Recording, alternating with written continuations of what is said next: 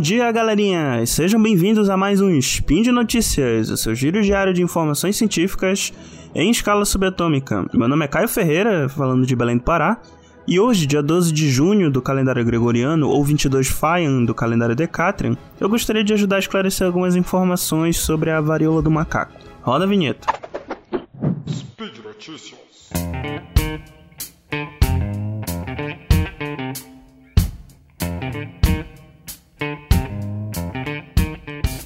Bom, se vocês têm acompanhado os noticiários, com certeza já ouviram falar na varíola do macaco. Dentro de um período entre 13 de maio e 2 de junho, foram noticiados mais de 780 casos da doença em vários países é, sendo um detalhe importante, países esses onde a doença não é nativa, sendo que o Brasil foi um dos países mais recentes a entrar nessa lista, tendo o primeiro caso da doença aqui confirmado no dia 6 de junho, além de mais oito casos em investigação pelo país. Sobre a doença em si, ela é causada pelo vírus monkeypox, pertencente ao gênero Otopoxvírus, que é o mesmo gênero do vírus da varíola, que já foi erradicado no Brasil e no mundo desde a década de 80. O vírus também é nativo das regiões da África Central e África Ocidental.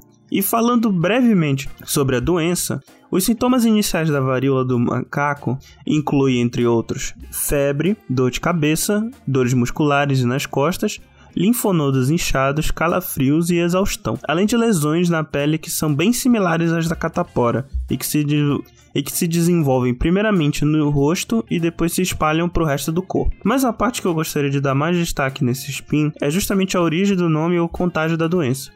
Primeiramente, o nome do vírus ser monkeypox e o da doença ser varíola dos macacos se deve ao fato que essa variante da varíola foi identificada pela primeira vez em macacos na década de 50.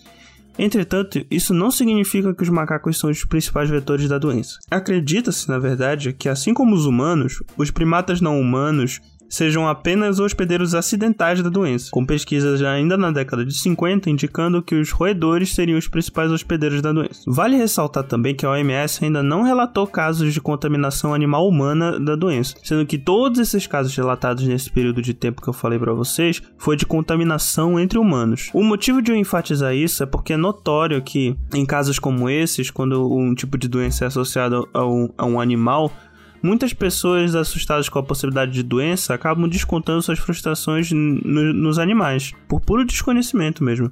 E não só quando são doenças relacionadas. Por exemplo, é, muitas pessoas matam cobras no, no interior do, do país porque por medo de, de, de serem picadas por, por serpentes, por exemplo. Dando um outro exemplo, e, e num caso mais análogo, ao que, ao que pode acontecer, logo no início da pandemia de Covid-19 começaram a serem relatados vários casos de pessoas matando morcegos devido à relação deles com a doença. E como pôde se ver depois, matar esses animais, além de configurar como maus tratos, não impediu em nada o avanço da doença, só mataram morcegos e no final das contas não deu em nada, né? Porque tá aí, né? Tá começando até a quarta onda da, da pandemia e coitado dos pobres animais. É extremamente importante também ressaltar que os macacos eles são vítimas da doença tanto quanto nós.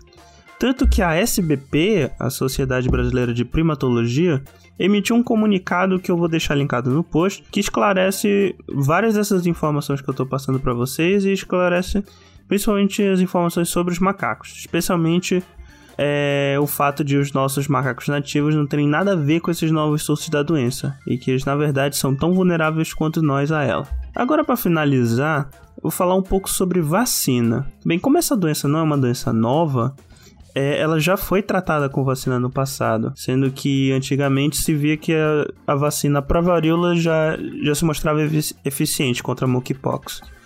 O problema, no caso, é que como a varíola foi erradicada mundialmente lá pelos anos 80, muitos dos programas de vacinação contra a varíola foram descontinuados, porque não havia mais necessidade de vacinar uma população contra uma doença que já era erradicada.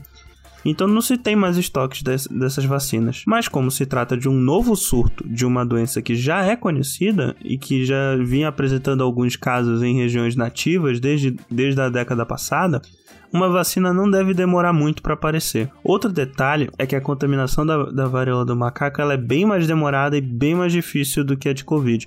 É, precisando de um contato frente a frente muito mais prolongado.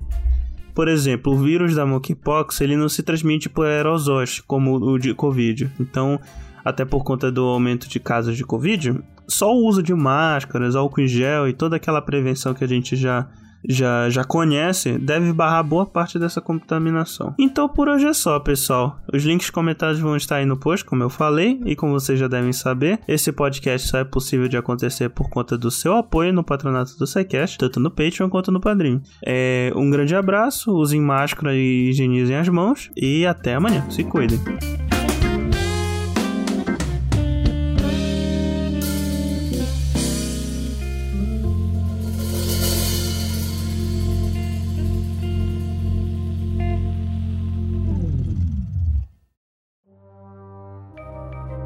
Este programa foi produzido por Mentes Deviantes.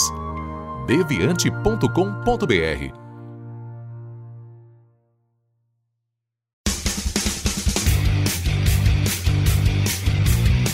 Cortes, edição de podcast.